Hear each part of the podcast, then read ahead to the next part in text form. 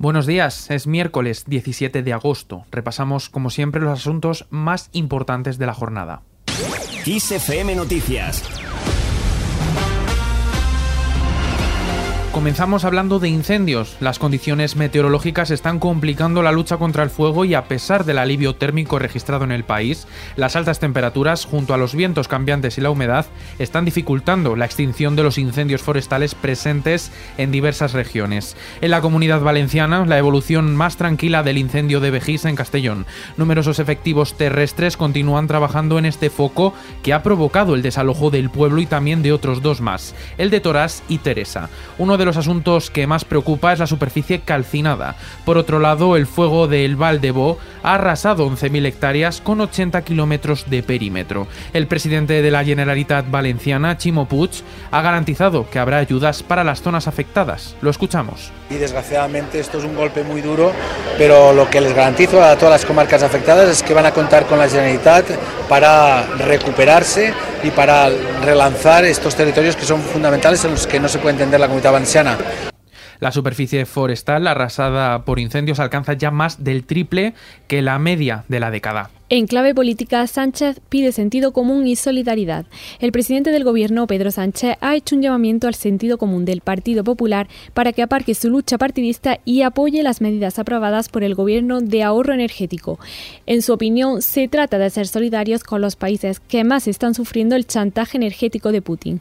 Además, ha pedido al PP que sea responsable para cumplir con los acuerdos alcanzados en Bruselas. En la misma línea, el jefe del Ejecutivo ha negado que vaya a llevar a cabo una crisis de gobierno y ha querido dejar claro que va a llegar al final de la legislatura, que su gobierno es estable y ha dicho que está muy satisfecho con el trabajo de los ministros y ministras. A causa de esto, en la comparecencia que ha hecho ante los medios de comunicación en su décima visita a La Palma, ha afirmado lo siguiente. Yo es que en algunas ocasiones me encuentro en los medios de comunicación noticias que ni tan siquiera he pensado.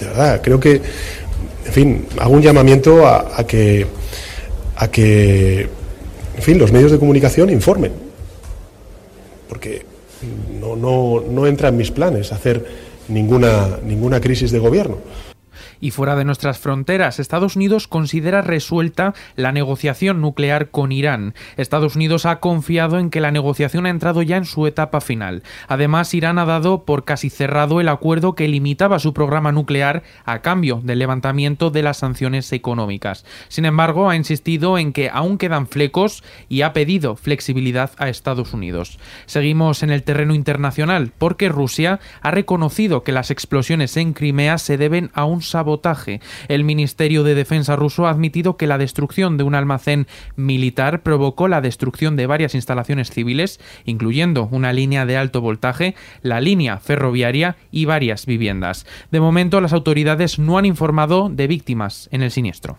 Cambiamos de asunto para hablar de la COVID-19. La ocupación de pacientes de los hospitales se ha reducido en un mes a más de la mitad, desde el 10 hasta, el 4,4%, un dato que se traduce en 5.138 hospitalizados actualmente, mientras que la séptima ola sigue remitiendo con una incidencia entre los mayores de 59 años ya por debajo de los 250 casos.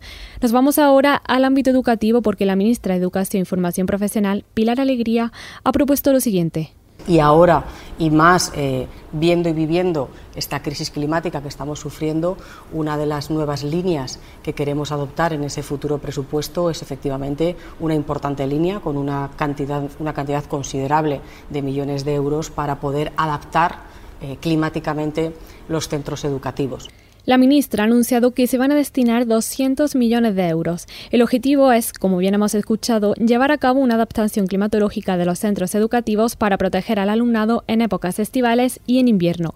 Sin embargo, algunas comunidades autónomas ya se han pronunciado sobre el plan de adaptación climatológica que ha anunciado la ministra porque esos 200 millones de euros de los que está dotado serían insuficientes. Así lo ha afirmado la consejera de Desarrollo Educativo y Formación Profesional de la Junta de Andalucía, Patricia del Pozo. Por su parte, la consejera de Educación de la región de Murcia ha calificado el plan como un simple anuncio. No obstante, ha insistido en que lo apoyará siempre que sea bueno para la comunidad educativa. Y en lo que afecta a nuestros bolsillos, la luz marca este miércoles su precio más bajo en los últimos 11 días. Llegará a los 236,14 euros el megavatio hora, de acuerdo con datos oficiales. Representa la cuarta caída consecutiva de la electricidad, situándose un 57% por debajo del máximo histórico registrado el pasado 8 de marzo. Echamos ahora un vistazo al mapa del tiempo. El ambiente fresco vuelve a nuestras vidas hasta el viernes.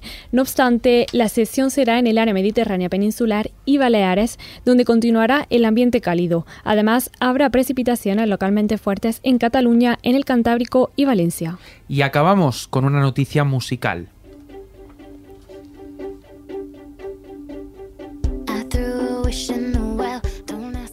La famosa artista Carly Rae Jepsen, conocida por temas como Call Me Maybe, el que estamos escuchando ahora, ha anunciado que su nuevo álbum llevará el título The Loneliest Time. La fecha de estreno será nada más y nada menos que el próximo 21 de octubre.